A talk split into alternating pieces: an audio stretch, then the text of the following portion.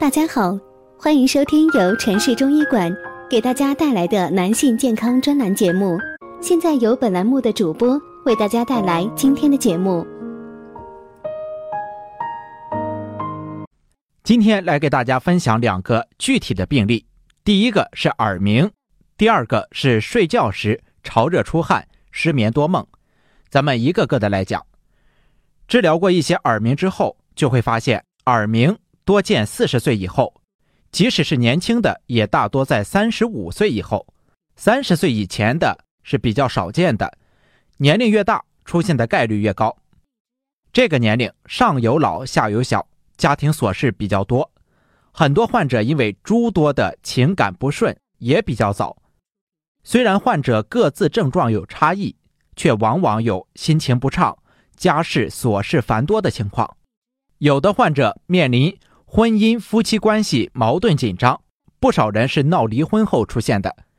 由于这类家庭事务无法向其他人诉说，只能自己一个人在心里闷着。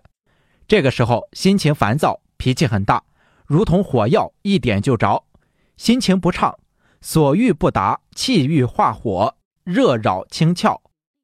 耳鸣只是患者后来的一个症状。往往呢还伴有失眠多梦、心烦易怒、口干口苦；女的伴有月经不调或者是乳房胀痛等症。实际上呢，也就是情感不畅、心情抑郁、气机不畅、气郁化火、肝郁内热的情况贯穿始终。如果大家在两性生理方面有什么问题，可以添加我们中医馆健康专家陈老师的微信号。二五二六五六三二五，免费咨询。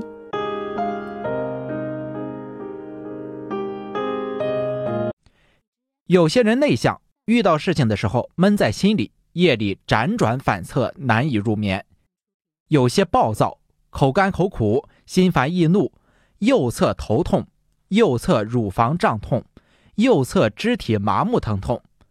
个人情况呢有差异，但是病理机制都是一样的。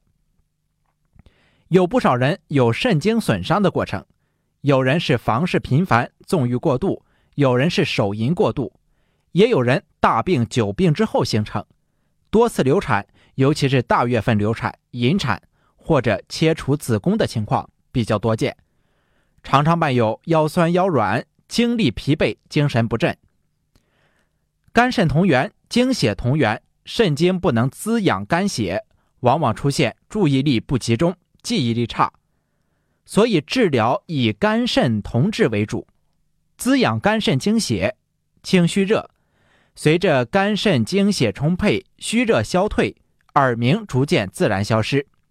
潮热汗出最常见的是阴虚火旺，火破津液外泄，才导致汗出。失眠多梦、噩梦连篇，是因为肝血亏虚，血不藏魂，则噩梦连篇。肝藏魂，肝藏血。睡眠的时候，血要归于肝，这个时候肝血充沛，阳入于阴，人就会睡得香，睡得沉。而肝血要充沛的时候，才能够睡眠的时候血回于肝。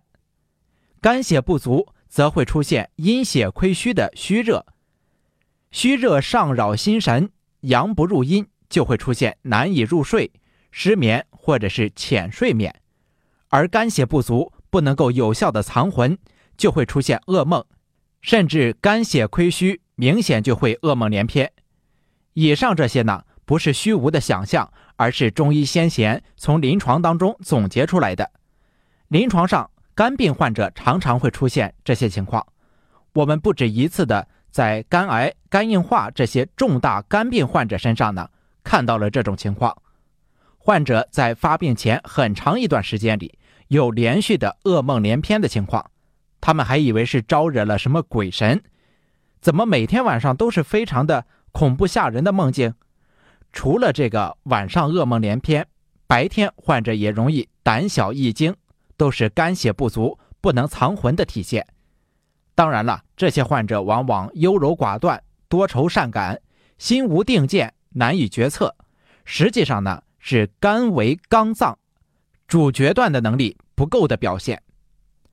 随着滋养肝血，肝血充沛，其他症状改善的同时，患者最明显的改变之一就是不再胆小易惊，晚上不再是噩梦连篇了。